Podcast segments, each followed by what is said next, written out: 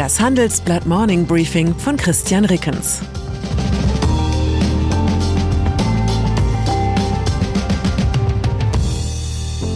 Guten Morgen allerseits. Heute ist Mittwoch, der 28. Dezember 2022. Und das sind unsere Themen. Ohne Technologieoffenheit droht Deutschland sein Klimaziel zu verfehlen. Lambsdorff geht als Botschafter nach Moskau. Lindner Ministerium fordert politische Kehrtwende. Nach einer kurzen Unterbrechung geht es gleich weiter. Bleiben Sie dran. Wie geht es weiter mit der Europäischen Union? Präsidentschaftswahlen in den USA, EU-Parlamentswahlen, geopolitische Krisen und wirtschaftliche Schwierigkeiten. Wir suchen Lösungen für diese Herausforderungen. Am 19. und 20. März auf der digitalen Europakonferenz von Handelsblatt, Die Zeit, Tagesspiegel und Wirtschaftswoche. Über die Zukunft Europas sprechen wir mit Bundeskanzler Olaf Scholz, Wirtschaftsminister Robert Habeck und vielen mehr. Kostenlose Anmeldung unter europe20xx.de. Klimaziel. Es ist das inoffizielle Lebensmotto der Trödler und Tagträumer aller Altersstufen. Es lautet, Zitat, wenn ich mich jetzt ganz doll beeile, kann ich es immer noch beinahe pünktlich schaffen. Zitat Ende. Der Satz stimmt erfahrungsgemäß fast nie. Saumseligen Schulkindern kann man das durchgehen lassen, Politikerinnen und Politikern kann man das eher nicht nachsehen. Die offizielle Energiepolitik der Bundesregierung scheint exakt diesem Motto zu folgen. Das ist bedenklich. Es hat Jahrzehnte gedauert, bis sich in Deutschland Windräder mit mehr als 50 Gigawatt gedreht haben. Die Bundesregierung hat sich für 2030 ein Windkraftziel von 115 Gigawatt gesetzt. Um das zu erreichen, müssten nun noch einmal mehr als die gleiche Menge Windräder installiert werden. Das ist kaum zu schaffen. Das zeigt eine Auswertung des Energiewirtschaftlichen Instituts an der Universität zu Köln. Diese wurde für das Handelsblatt erstellt. Für das Vorhaben müssten jährlich knapp 9 Gigawatt installiert werden. Selbst im bisherigen Rekordjahr 2017 hat es eine so hohe Ausbaugeschwindigkeit nicht gegeben. Ohne ausreichend Ökostrom wird Deutschland seine Klimaziele verfehlen, und es droht auch eine Lücke in der Stromversorgung. Die Strategie der Bundesregierung läuft darauf hinaus, dass wir uns noch mehr beeilen müssen. Mit Planungsvereinfachungen soll es gelingen, die knapp sechs neuen großen Windräder in Betrieb zu nehmen. Die sind nötig, und zwar Tag für Tag bis zum Ende des Jahrzehnts. Man muss aber auch mal was anerkennen. Der deutschen Energiepolitik liegt inzwischen eine halbwegs realistische Prognose zum Stromverbrauch zugrunde. Das war unter Angela Merkel noch anders. Was bleibt zu tun? Klar, der Ausbau der Erneuerbaren sollte so schnell wie möglich voranschreiten. Doch das allein wird nicht reichen. Zugleich müssen auch alternative Wege beschritten werden, damit wir den Klimawandel eindämmen können. Der Direktor des Potsdam Instituts für Klimafolgenforschung, Ottmar Endenhofer, fordert im Handelsblatt-Interview wörtlich, wir werden der Atmosphäre in großem Maßstab Kohlendioxid entziehen müssen, um es zu nutzen oder zu speichern. Zitat Ende. Ein weiteres Beispiel für einen alternativen Weg ist, Solarstrom für Europa dort erzeugen, wo fast immer die Sonne scheint.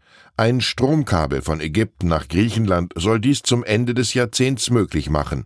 Es wäre nach heutigem Maßstab mit mehr als 900 Kilometern das längste Unterseekabel der Welt. Die aktuell längste durchs Meer verlaufende Stromleitung ist der North Sea Link zwischen Norwegen und Großbritannien. Fazit, von solchen und ähnlichen Initiativen bräuchten wir nicht eine, sondern Dutzende. Russland. Einer tut, was er kann, um Deutschland den Abschied vom fossilen Zeitalter leicht zu machen. Russlands Präsident Wladimir Putin hat ein Dekret erlassen. Der Verkauf von Öl an Länder mit einem Preisdeckel ist nun verboten. Das Dekret tritt am 1. Februar in Kraft. Der Preisdeckel für russisches Öl wurde Anfang Dezember von der EU beschlossen. Er liegt derzeit bei fast 60 Euro pro Barrel. Die G7-Staaten, Australien und Norwegen haben sich der Maßnahme angeschlossen. Laut Financial Times lässt Putins Dekret allerdings ein Hintertürchen offen. Mit spezieller Erlaubnis könne Öl weiter an Abnehmer verkauft werden, die dem Preisdeckel unterliegen. Damit verschafft sich der Kreml folgende Möglichkeit. Er kann politisches Wohlverhalten in der Ukraine-Frage nach Gutdünken mit billigem Öl belohnen. Botschafter Frage nicht, was dein Land für dich tun kann, frage, was du für dein Land tun kannst. Das ist ein Zitat von US-Präsident John F. Kennedy. Die gestern bekannt gewordene Personalie dürfte in die zweite Kategorie gehören. Der stellvertretende Vorsitzende der FDP-Bundestagsfraktion und Diplomat Alexander Graf Lambsdorff soll im Sommer neuer Botschafter in Moskau werden. Das berichten übereinstimmend verschiedene Medien. Zuerst hatte Pioneer über den Wechsel berichtet. Politische Verantwortung gibt es für Lambsdorff in Moskau reichlich. Eine Vergnügungssteuer wird er auf dem Posten nicht entrichten müssen. Bleiben wir noch einen Moment bei der Familie Lambsdorff und zwar bei Alexanders Onkel. Der damalige Wirtschaftsminister Otto Graf Lambsdorff hatte in den 80er Jahren ein Konzept für eine Politik zur Überwindung der Wachstumsschwäche und zur Bekämpfung der Arbeitslosigkeit präsentiert. In dem hat er einen Paradigmenwechsel gefordert. Er wolle weg von der keynesianischen Nachfragepolitik hin zur marktliberalen Angebotspolitik. Das Papier war eine Sollbruchstelle für die Koalition aus SPD und FDP.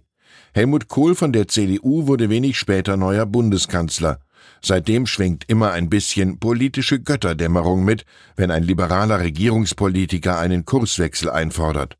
Der FDP-Vorsitzende und Bundesfinanzminister Christian Lindner dürfte sich dieser historischen Reminiszenzen bewusst gewesen sein. Er hat in seinem Ministerium ein internes Konzept namens Wachstumspaket 2023-2024 in Auftrag gegeben. Laut der Frankfurter Allgemeinen Zeitung fordern Lindners Leute unter anderem eine steuerpolitische Brandmauer, um weitere Belastungen zu vermeiden. Außerdem fordern sie großzügigere Abschreibungsmöglichkeiten für Investitionen. Auch die stärkere Förderung von Arbeitsanreizen bei Transferleistungen wie der geplanten Kindergrundsicherung steht auf der Liste. Und Lindners Leute fordern einen Weiterbetrieb der deutschen Kernkraftwerke über April 2023 hinaus. Das ergibt reichlich Konfliktstoff.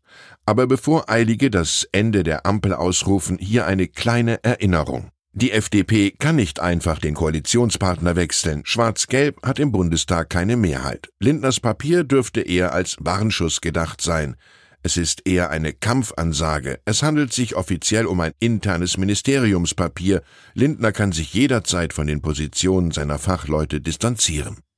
Ich wünsche Ihnen einen Tag, an dem Sie Brandmauern höchstens gegen die Weihnachtspfunde errichten müssen. Herzliche Grüße, Christian Rickens. Zur aktuellen Lage in der Ukraine. Kiew und Moskau liefern sich Propagandakrieg um Friedensgespräche. Die Ukraine und Russland verkünden beide laut, sie seien für Verhandlungen offen, doch sie formulieren Vorbedingungen, die diese faktisch unmöglich machen. Dahinter steckt Kalkül. 60 deutsche Firmen noch in Russland aktiv, Rückzug gerät ins Stocken. Deutsche Firmen in Russland klagen über Regeländerungen und unberechenbare Entscheidungen beim geplanten Rückzug. Eine neue Vorschrift drückt die Verkaufserlöse.